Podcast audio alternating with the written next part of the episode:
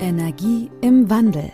In diesem Podcast geht es um die Energiewende und wie sich auch andere Bereiche in Richtung Nachhaltigkeit wandeln können. Denn die Energiewende ist in Wirklichkeit eine Menschenwende. Klaus Hartmann steht für den nachhaltigen Wandel in der Energiewirtschaft und weiß als Familienvater, dass Nachhaltigkeit die Lebensgrundlage für unsere Kinder ist und wir genau jetzt etwas ändern dürfen. Hallo und herzlich willkommen zum Podcast Energie im Wandel. Heute wird es tatsächlich mal wieder etwas fachlicher und wir haben eine Solo-Folge. Das heißt, ich habe heute keinen Interviewpartner, sondern ich spreche allein und zwar über das Thema Redespatch 2.0. Was das genau ist, erkläre ich euch natürlich gleich erstmal in aller Ruhe. Ähm, und die Folge ist tatsächlich auch brandaktuell. Sie wird veröffentlicht äh, höchstwahrscheinlich am 30. September 2021 und Redespatch 2.0 wird eingeführt in einer abgespeckten Version, ehrlicherweise am 1. Oktober 2021. Das heißt, ein Tag nach der Veröffentlichung. Und als erstes möchte ich euch erstmal erklären, warum ich heute über dieses Thema mit euch spreche. Energie im Wandel. Der Auslöser. Ja, mein ganz persönlicher Auslöser für Redispatch 2.0 ist ein Anruf aus dem April 2021. Ich dachte zuerst ehrlicherweise, dass es ein April-Scherz sein sollte, aber es stellte sich dann heraus, äh, dass es keiner ist. Und ich wurde angefragt von meinem ehemaligen Arbeitgeber, vom Kollegen, der mich seit über einem Jahrzehnt kennt, ob ich mir vorstellen könnte, der externe Projektleiter fürs Thema Redispatch 2.0 zu sein. Und ich muss ehrlich zugeben, ich kannte den Begriff damals schon, wusste grob, was das ist, wusste aber ehrlicherweise so gar nicht, worauf ich mich da einlasse. Denn der Auslöser für die Branche, der war schon viel früher gefallen. Und zwar hat das NABEC, das ist eine tolle Abkürzung für das Netzausbaubeschleunigungsgesetz, jetzt wisst ihr auch, warum das Gesetz eine Abkürzung braucht, ähm, vom 13. Mai 2019 vorgesehen, dass Redispatch ähm, eingeführt wird, beziehungsweise Redispatch 2.0 eingeführt wird, weil Redispatch 1.0, das hat damals keiner so genannt, weil es einfach nur Redispatch hieß, gab es schon. Und zwar ging es darum, ähm, bestehende Netzengpässe zu beseitigen. Und zwar auf Ebene der höchsten Übertragungsnetzbetreiber, also praktisch die höchste Spannungsebene, ähm, wurde da angesprochen. Und es wurden primär, ich sag mal, Großkraftwerke im Süden hochgefahren mit der Leistung und im Norden wurden überwiegend ja, Kraftwerke, häufig auch Windparks, ähm, abgeschaltet, damit ähm, die Netzbetreiber in der Lage waren, ja, die Stromnetze so zu betreiben, dass sie auch sicher betrieben werden können. Und ähm, der Begriff Redis-Patch, äh, den möchte ich einmal erklären, kommt natürlich äh, aus zwei Einzelbegriffen, ist klar, aus Re, also ich sag mal, ein zweites Mal Re, so, so wie man es auch beim Skatspielen sagt, oder Re kommt eigentlich aus dem Lateinischen, ähm, dass man irgendwas ähm, umkehrt und aus dem Dispatching. Unter Dispatching versteht man ähm, ja die Fahrplananmeldung, die die Planung eines Kraftwerks, wie es praktisch Strom produziert, was üblicherweise natürlich beim Kraftwerk vom Strompreis abhängig ist, beim Heizkraftwerk ein Stück weit auch immer davon abhängig ist, wie kalt es draußen ist, wie viel Fernwärme gebraucht wird.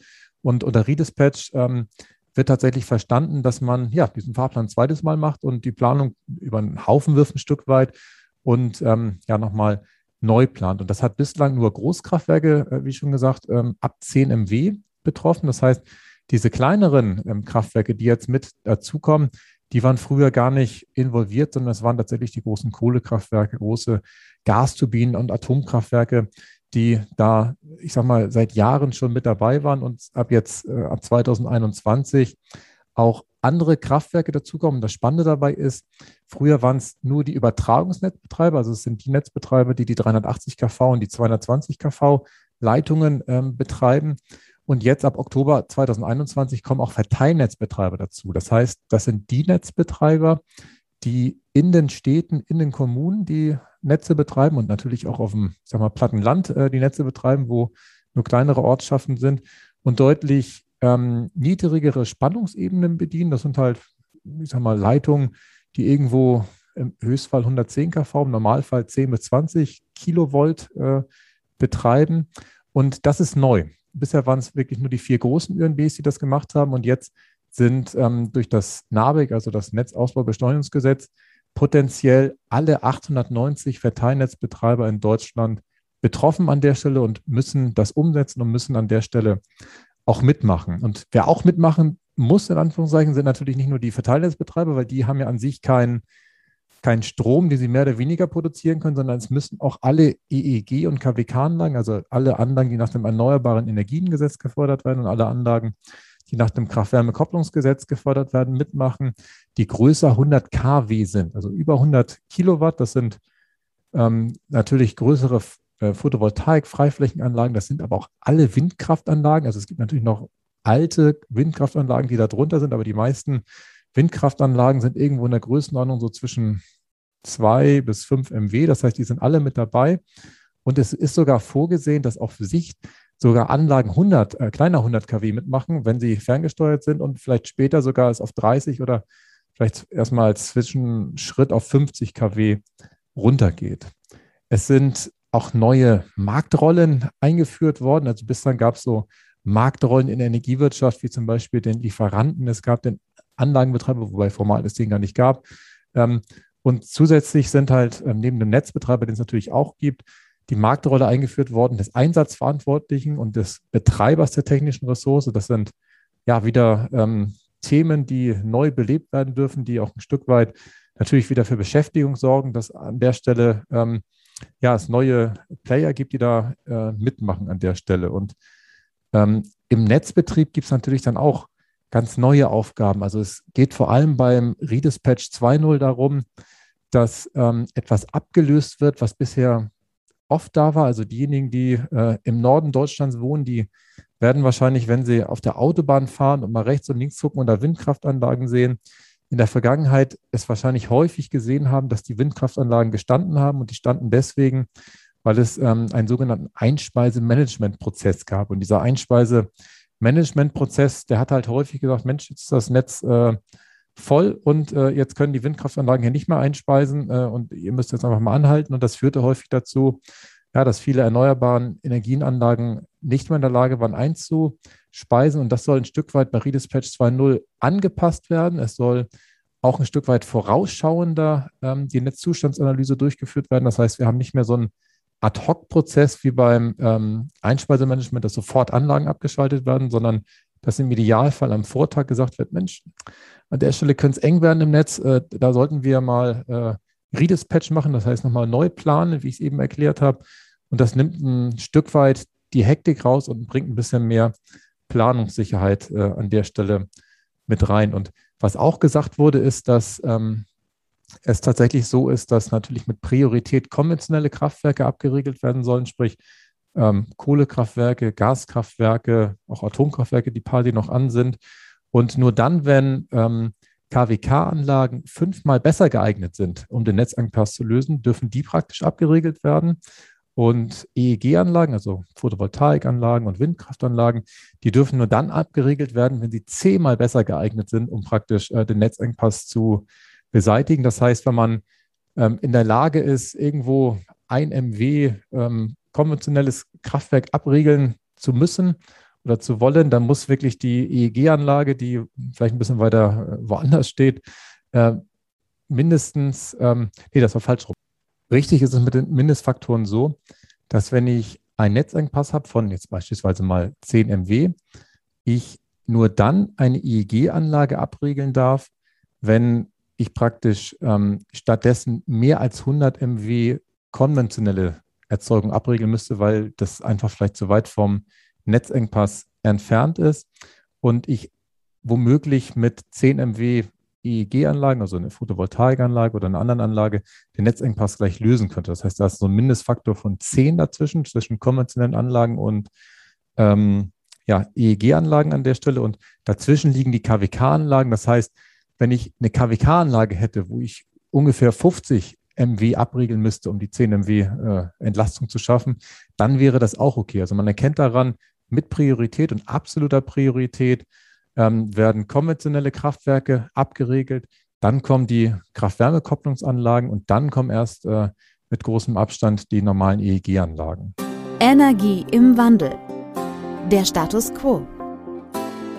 Ja, in der vergangenen Woche, ganz genau am 22. September 2021, hat ähm, die Bundesnetzagentur zusammen mit dem BDEW, das ist der Branchenverband, äh, eine neue Übergangslösung verabschiedet, weil Redispatch in voller Höhe nicht zum 1. Oktober 2021 umgesetzt werden kann. Und ähm, die Behörde hat auch schon gesagt, dass in der Übergangszeit, die wahrscheinlich bis Ende Mai 2022 ansteht, ähm, die Bundesnetzagentur darauf verzichtet, dass irgendwelche Zwangsmaßnahmen oder irgendwelche Aufsichtsmaßnahmen durchgezogen werden. Das heißt, wir haben jetzt erstmal eine Phase, wo es nochmal ja, so eine Art äh, Aufschub gibt, obwohl natürlich gewisse Maßnahmen jetzt zum 1. Oktober schon durchgeführt werden und ähm, die ersten natürlich jetzt auch loslegen. Und ähm, das Ziel ist praktisch in dieser Übergangslösung, die jetzt der Branche präsentiert wurde, dass es zwischen dem 1. März 2022 ähm, so eine dreimonatige Testphase gibt. Das heißt,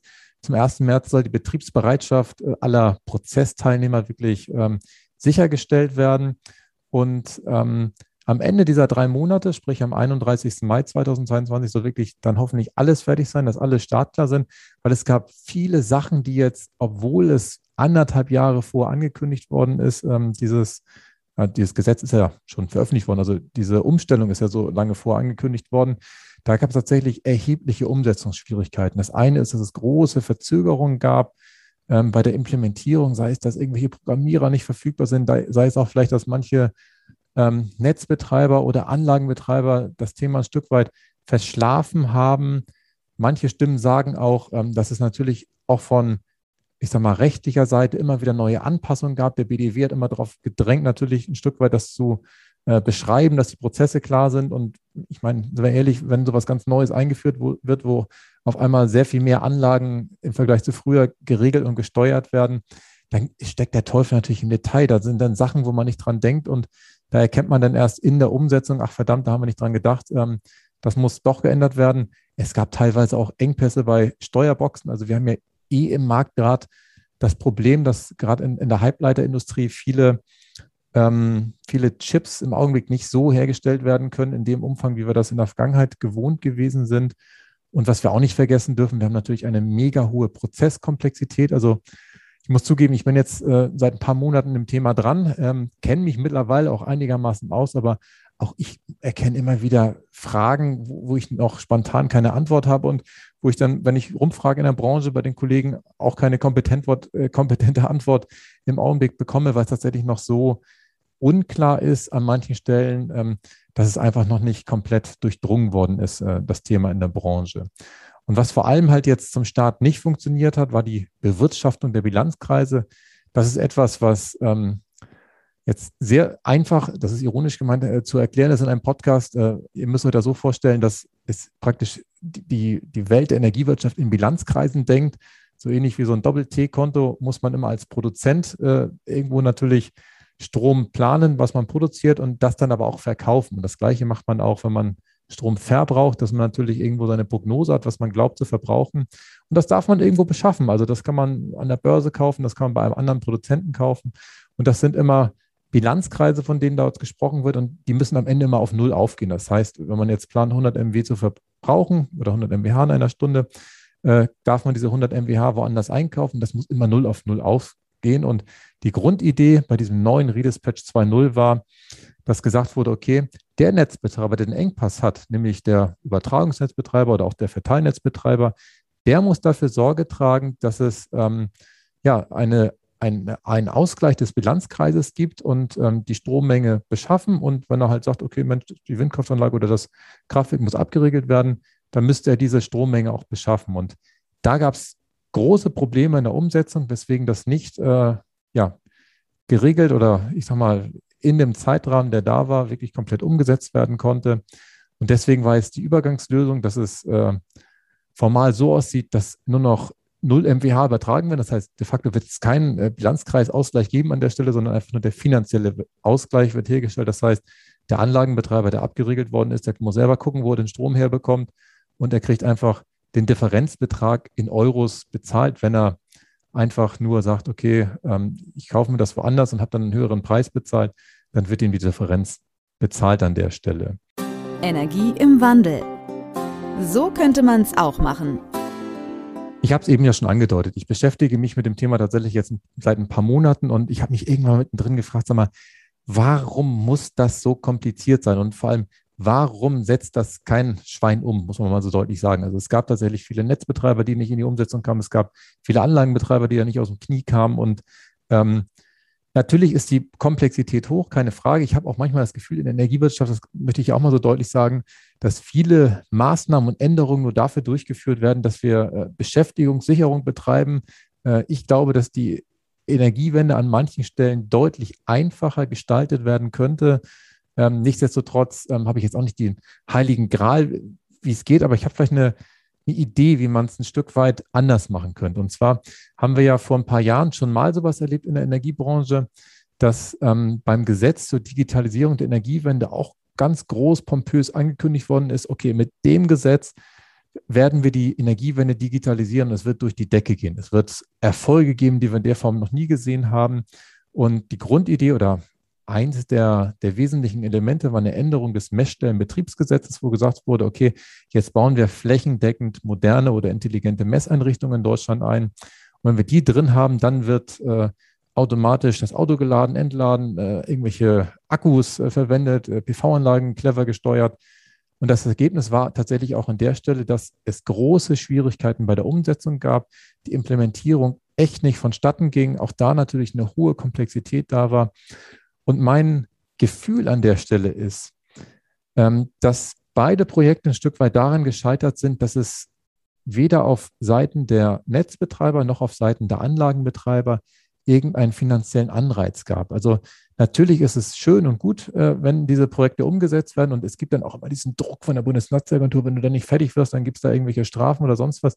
Aber da wie wir jetzt auch wieder gesehen haben, äh, diese Frist am Ende doch nicht in voller Härte durchgesetzt wird und es irgendwelche Übergangsphasen gibt, wo man noch äh, weiterarbeiten kann, hat die Branche sich möglicherweise mittlerweile ein Stück weit daran gewöhnt, ähm, ja, dass der Druck doch nicht so hoch ist. Und ich plädiere, plädiere dafür, dass es tatsächlich irgendeine Form von monetären Vorteilen gibt. Also das merken wir in Deutschland ja immer wieder, wenn es irgendwo Steuern zu sparen gibt, das ist ein mega Anreiz für uns Deutschen. Da sind wir dann angespitzt bis zum geht nicht mehr, dass wir da versuchen, irgendwelche Vorteile äh, für uns geltend zu machen. Und auch hier glaube ich, wäre es vielleicht clever gewesen, jetzt wahrscheinlich nicht in Form eines EEGs. Ich meine, das hat damals auch super geklappt. Der Ausbau der Photovoltaik und der Windkraft seit 2000 vier ungefähr ist ja extrem nach oben gegangen. Natürlich haben wir da jetzt auch gerade im Windbereich in den letzten Jahren ein Stück weit so ein Abflachen gesehen, was sich auch wieder ändern darf in den nächsten Jahren. Aber da haben wir ja mal gesehen, dass richtig was im Markt passiert, wenn dieser monetäre Anreiz da ist. Und ähm, da bin ich mir relativ sicher, wenn es für Redispatch 2.0 irgendeine Form des Anreizes gegeben hätte und es nicht nur diesen Druck gegeben hätte, da müsst ihr mitmachen, dass dann wahrscheinlich äh, sich am Markt eine ganz andere Dynamik entwickelt hätte. Energie im Wandel. Dafür werden dir deine Enkel danken. Ich muss ganz ehrlich zugeben, auch wenn Redispatch 2.0 jetzt vom Start weg noch nicht direkt äh, auf vollen Touren läuft, so würde ich es mal formulieren, ist es in meinen Augen extrem wichtig, dass wir es umgesetzt bekommen, Redispatch 2.0. Und zwar deswegen, weil ich auf manchen Folien jetzt schon gelesen habe, dass es auch noch Redispatch 3.0 und Redispatch 4.0 geben wird. Und ich glaube, und ich, da bin ich mir ganz sicher, dass dieses Thema extrem wichtig für den nachhaltigen Wandel der Energiewirtschaft ist. Und zwar deswegen, weil unter Redispatch 3.0 werden auch Anlagen größer 7 kW irgendwann gesteuert werden. Das ist natürlich ähm, irgendwann in der Zukunft notwendig, wenn wir überlegen, dass wir Smart Home haben wollen, also wirklich intelligent unsere Autos laden wollen, entladen wollen, ähm, dass wir tatsächlich vielleicht auch Batteriespeicher, die dezentral laufen, clever nutzen wollen, dass wir vielleicht auch ähm, Wärmepumpen oder auch ansonsten elektrische Heizungen, die in den Häusern sind, ein bisschen cleverer steuern wollen, als vielleicht sie nur zwei Stunden am Tag äh, in den, weiß gar nicht, Hochlast-Tarifzeitfenster, wie das heißt, nicht zu nutzen. Das ist halt alles die Zukunft. Das ist Digitalisierung, das ist Automatisierung. Und unter Redispatch 4.0 werden eigentlich alle Stromverbraucher zusammengefasst und auch alle Einspeiser, sodass wir in Zukunft die Energiewende hinbekommen. Ich glaube auch, dass der Rest der Welt ein Stück weit da auf Deutschland schielt und schaut, ich mal, wie kriegen das die Deutschen hin? Und ich wünsche mir so sehr für Deutschland, dass wir das auch an der Stelle hinbekommen, weil ähm, es in meinen Augen eine riesige Chance ist, die wir da haben, dass wir dieses Produkt, diese, diese Erkenntnisse, die wir da gewinnen, äh, auch wieder ins Ausland exportieren können. Weil, sind wir mal ehrlich, es hat ja keiner Lust, irgendwie nachts um drei oder was diese Waschmaschine zu starten, sondern das kann in meinen Augen nur voll digital funktionieren. Und wenn wir das in Deutschland hinbekommen, bin ich mir ganz sicher, dass andere Länder wie China oder Indien oder die USA, wo es natürlich auch ähnliche Ansätze gibt und die auch in die Richtung forschen und aktiv sind, Ähm, wenn wir da aber schnell genug sind, bin ich mir relativ sicher, dass wir in der Lage sind, denen an der Stelle weiterzuhelfen und das natürlich für uns als Exportnation natürlich clever wäre, nicht nur irgendwelche Produkte zu exportieren, sondern an der Stelle ist es ja Wissen, was wir da äh, verkaufen. Und deswegen hoffe ich so sehr, dass wir das hinbekommen, dass wir Redispatch 2.0 jetzt zeitnah auf die Kette kriegen und dann natürlich auch die weiteren Ausbaustufen, die dann sicherlich nicht mehr irgendwelche Kraftwerksbetreiber betreffen, sondern uns alle als Menschen betreffen, weil ähm, unsere ja, Häuser, unser Energieverbrauchsverhalten natürlich im Rahmen der Energiewende angepasst werden muss. Wir können da nicht einfach wie immer äh, aus dem großen Kraftwerk glauben, dass rund um die Uhr der Strom zum gleichen Preis kommt, sondern da dürfen wir tatsächlich flexibler darauf reagieren. Ich hoffe sehr, dass euch die heutige Fachfolge, so würde ich es mal bezeichnen, zum Thema Redispatch 2.0 gefallen hat und für, ihr für euch auch was Neues mitnehmen konntet. Also gerade für diejenigen von euch, die nicht aus der Energiebranche sind, sind natürlich solche Fachfolgen manchmal ein Stück weit ähm, herausfordernd. Ich bin mir ganz sicher, dass diejenigen, die die meisten Abkürzungen, äh, die ich hoffentlich alle erklärt habe, verstanden haben, ähm, das eine oder andere mitnehmen konntet. Und ihr könnt mir gerne auch Rückmeldungen oder weitergehende Fragen schicken. Da antworte ich gerne drauf. Bis zum nächsten Mal. Tschüss. Energie im Wandel. Kein erhobener Zeigefinger, eher ein Blick für die Möglichkeiten. Und mehr Möglichkeiten findest du im World Wide Web unter klaushartmann.de.